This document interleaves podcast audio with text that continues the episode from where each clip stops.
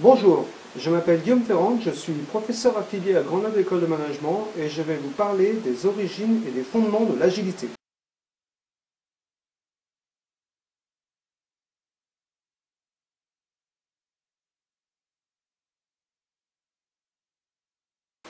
Alors, avant de parler de l'agilité organisationnelle, nous devons parler de la production parce que l'agilité est à la base un champ issu de la production,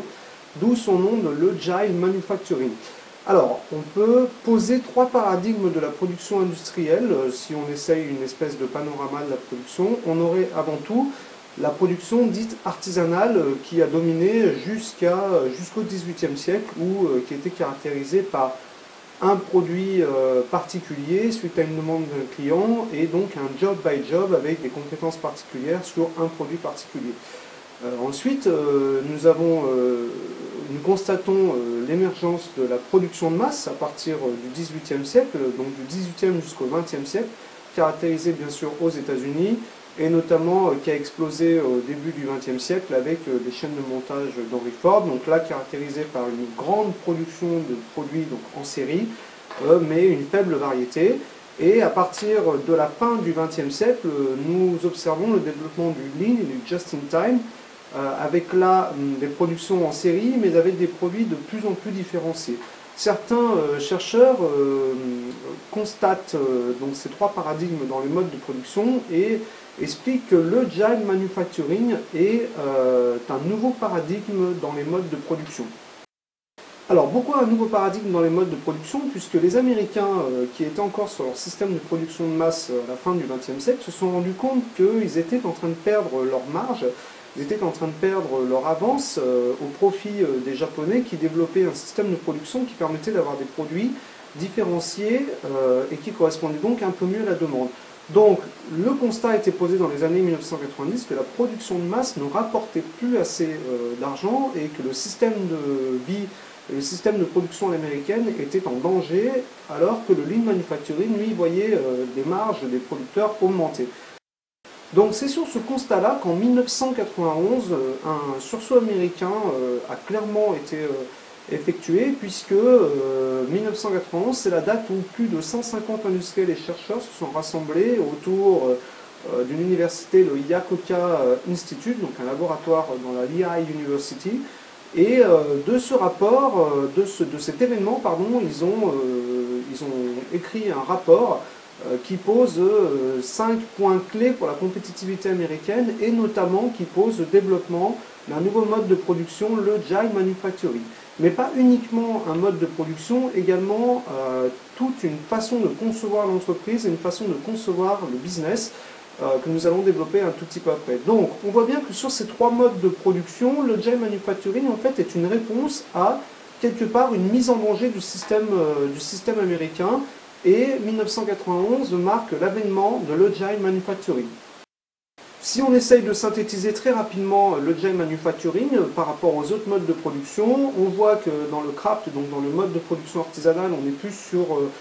une architecture compréhensible, c'est-à-dire qu'on essaye de répondre aux clients sur du one-shot, sur un produit particulier qu'on ne sera pas forcément capable de reproduire en grande série. Le système de production de masse, lui, amène la possibilité de multiplier les produits en série, des produits identiques avec une faible variété. Le système de Lean euh, amène de la flexibilité dans les modes de production, avec euh, notamment de la différenciation retardée ou encore des systèmes Kanban qui permettent une production plus rapide, avec, on le sait, moins de défauts, moins de stock, moins de papier, je vous passe tous les détails. Et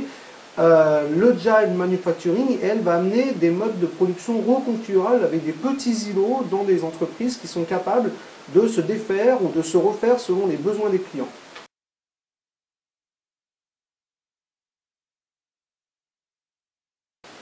Donc les origines de l'agilité, on le voit, sont d'abord euh, sur des questions de production, sur des questions de manufacture. Euh, il est pour autant qu'en 1991, euh, l'agilité en fait peut être perçue comme un, modèle agrégateur de quatre courants de recherche très forts qui étaient pionnés dans les années 90, qui sont quatre sillons de recherche phares qui sont d'une part le responsiveness, ensuite le competency, le quickness et la flexibilité. Donc pour répondre, euh, pour présenter rapidement euh, ces piliers, je vous propose cette définition. Donc On pourrait définir le, pilier réactivité, donc responsiveness, par la phrase suivante, c'est la capacité de réaction aux signaux de l'environnement. Et on, doit, on doit principalement cette notion de responsiveness sur un article phare publié en 1991 qui développe bien ce phénomène de réactivité par un chercheur qui s'appelle Oliver. Et si on, essaye de, rendre concret euh, ce pilier, euh, on pourrait mettre euh, derrière le terme de réactivité des pratiques managériales comme la surveillance des différentes informations dans mon secteur d'activité, comme la surveillance des performances des fournisseurs avec qui je travaille. Sur un point de vue plus organisationnel,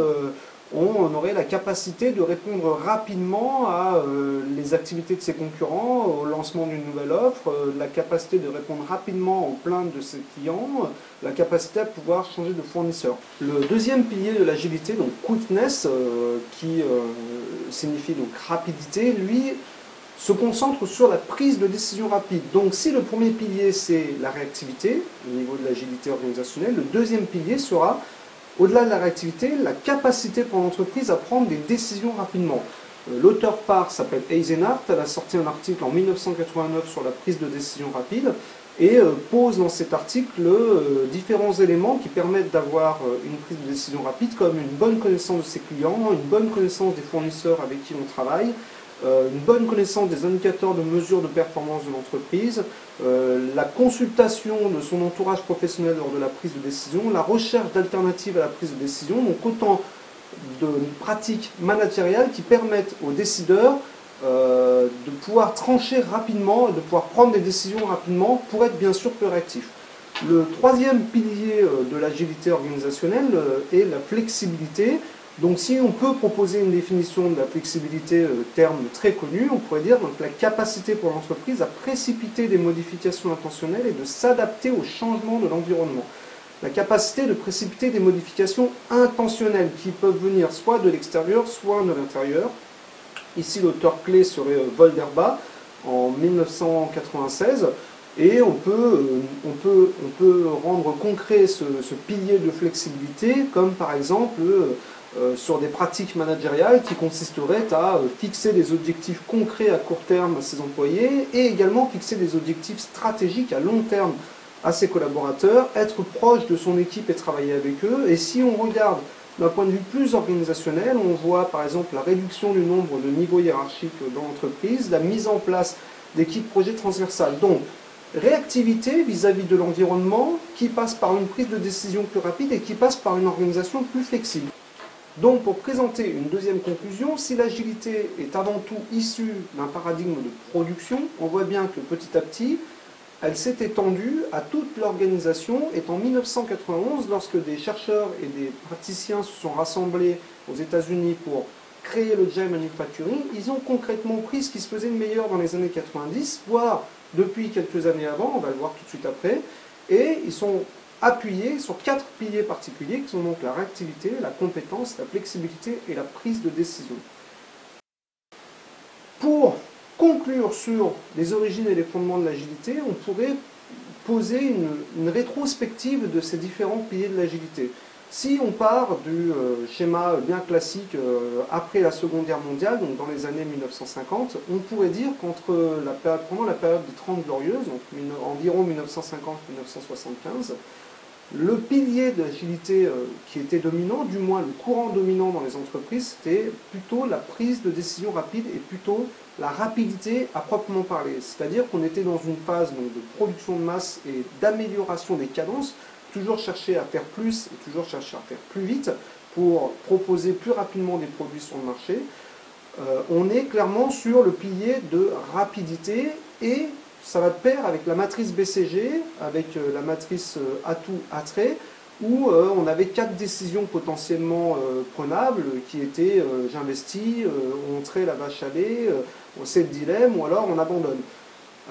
donc la période 1950-1975 est bien caractérisée à un besoin de vitesse. La période 1975-1995 connaît socialement et sociétalement de grands bouleversements au niveau mondial et là, il ne s'agit plus seulement d'aller vite, il s'agit de se concentrer sur ce qu'on sait faire, il s'agit de recentrer notre métier, recentrer sur son cœur de métier et sur les produits à plus forte valeur ajoutée. Donc on est ici clairement sur le pilier de l'agilité qui est la compétence portée par Prala et Hamel. Si on complète ces travaux portés par Prala et Hamel, on a aussi dans cette période-là des travaux très forts de Michael Porter où il y a opposition entre valeur, volume. Donc finalement, on va décider de se choisir, de choisir une compétence particulière. Est-ce qu'on se différencie sur la valeur? Est-ce qu'on se différencie par le volume? Terminé, les entreprises verticalement intégrées, on externalise, on sous-traite des activités. À partir des années 95, euh, euh, nous commençons à rentrer dans une phase de turbulence un tout petit peu plus élevée. Euh, nous ne sommes plus du tout sur des environnements stables. Et là, ici, si on devait mettre un pilier de l'agilité qui était le plus mis en avant, ce serait bien sûr la flexibilité qui va de pair avec le développement du lean manufacturing où finalement les clients ne veulent plus tout à fait les mêmes produits, ils veulent de la différenciation et le lean, de par sa flexibilité en termes de production, a permis de proposer des, toujours, des produits pardon, toujours plus différents. Euh, on peut également faire un parallèle avec les normes ISO qui sont apparues euh, dans la fin des années 90, euh, où le, premier critère des normes ISO, c'était écoutez vos clients, enlevez le coton-tige que vous avez dans l'oreille et prenez en compte vos clients, écoutez-les et sachez satisfaire vos clients. À partir des années 2000, là, euh, on n'est plus dans un environnement stable, on est euh, ce que certains chercheurs qualifiaient déjà dans les années 90-95 euh, d'environnement hyper turbulent. Et là, clairement, s'il y a un pilier de l'agilité qui, doit, qui doit se poser, ça serait évidemment la réactivité, où là, on va avoir besoin d'une forte capacité de réaction dans un environnement hyper turbulent, avec la capacité de réagir très vite face à des concurrents qui sont maintenant mondiaux, face à une mondialisation qui amène à se battre toujours plus fort et toujours plus vite. Et donc là, évidemment, la réactivité euh, est devenue un point très important. On pourrait même ouvrir sur au-delà de la réactivité, sur la proactivité. On aura l'occasion de voir ça dans les vidéos euh, qui suivent. Voilà.